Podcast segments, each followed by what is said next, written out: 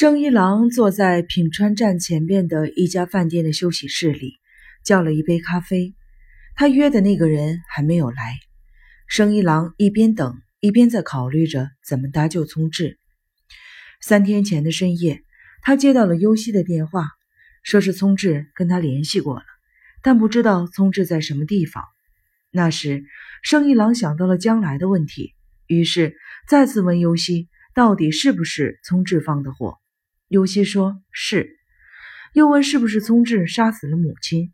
尤西说不是，但马上又有些暧昧的补充道：“请你相信这一点。”生一郎没有弄懂尤西到底是什么意思，就追问了一句，可是尤西没有回答。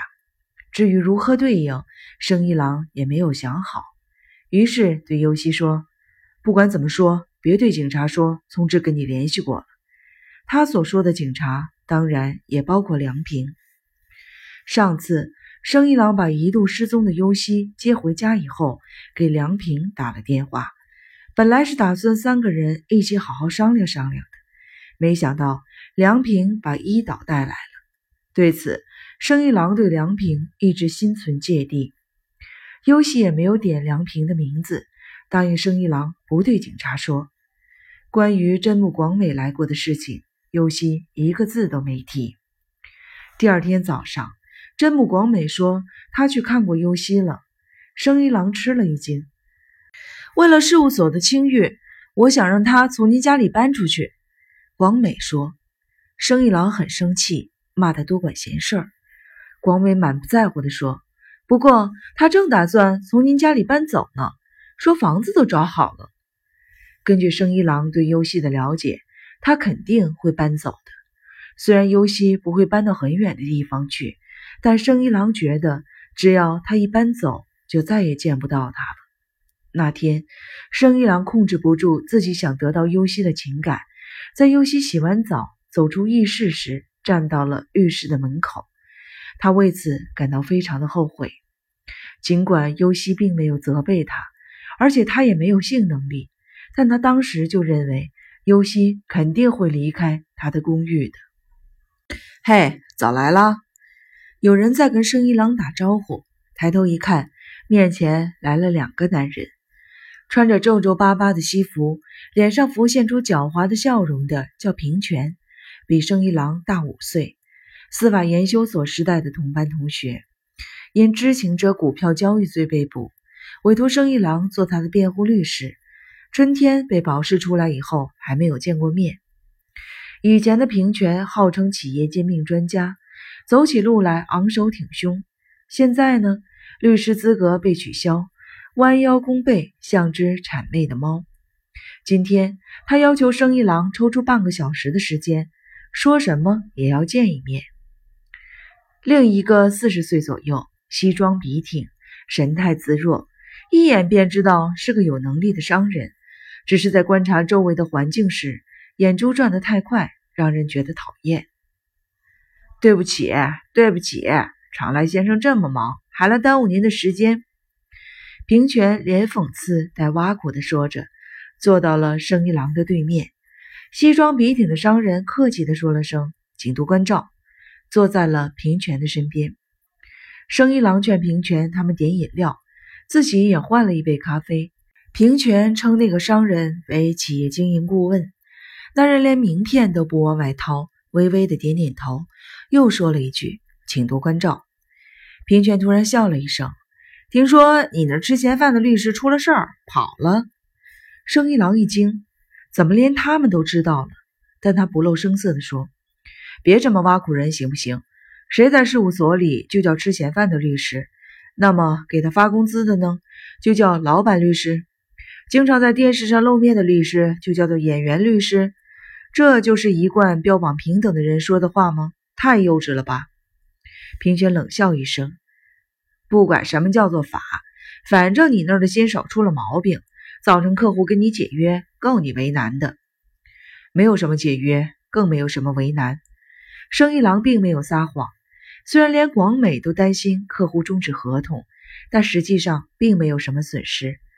跟少数几家容易惹麻烦的公司终止合同，完全是为了事务所的运营更加的健全。的确，跟效益好的公司签订新合同的数量也许会减少，但那些经营困难的公司是离不开生意郎这位精通破产法的专家的。平泉被生意郎的态度触怒了，纠缠不休地说：“我知道你一直一个人干，听说你刚雇了一个新手，还以为是个多么出色的人物呢。哎，你是不是只顾看着他的业务水平，没管他人格怎么样啊？跑得快的时候。”别忘了看看脚底下，否则会摔跤的。说的太对了，真是过来人呢。生意郎反击道。平泉的脸都被气歪了，用手敲打着椅子的扶手，说：“别挖苦人，打落水狗算什么本事？”旁边的商人说话了：“冷静，冷静点儿。”这时，店员送咖啡来了。商人一边往咖啡里放糖，一边温和地说：“常濑先生帮了你。”你说话应该礼貌一点嘛。平泉为了使自己平静下来，不住的点头。过了一会儿，央求似的对盛一郎说：“再帮我一次，行吗？你知道我女儿还在上小学呢。出事以后，我老婆跟我离了。不过那些逼债的人说，还债跟你的户口本上少了谁没关系。”平泉，商人制止道。可是平泉的话就像决了堤的洪水。谁也拦不住。有的混蛋还说什么申请破产了也不管，要一辈子缠住不放，甚至说什么你不是还有一个那么可爱的女儿吗？平泉，你有完没完了？商人突然变得粗暴起来。平泉的肩膀哆嗦着，低下了头。他赌博输红了眼，为了还赌债，犯了知情者股票交易罪，为此失去了很多。也许。他从一开始就被人算计了。行了，行了，平泉，你回家吧。商人恢复了平静的神色，像赶走一条野狗似的向平泉挥挥手：“你可以走了，以后的事用不着你多嘴。我跟长濑先生直接谈，事情要是顺利呢，我会按照说好的价儿给你介绍费的。”平泉从椅子上站起来，准备退场。临走前，不放心地看着生意郎，恳求道。拜托了啊！这位先生提供点有用的情报，比如说不动产或股票下跌、账外损失膨胀的时候；再比如说，呃，公司衰败啦，经营者想保住自己财产的时候，或者需要可以转让票据的时候，你明白了吧？生意郎看了商人一眼，哦，原来是吃这碗饭的。那商人没有否认，往咖啡里放了好几勺糖，津津有味儿的。喝着很甜的咖啡，他的工作是趁企业破产、金融机构和法院没有正式介入之前，帮助企业卖掉动产或不动产，从中余地。生意郎明白平权的意思，他是想让生意郎向眼前这个商人泄露企业的秘密，以达到赚钱的目的。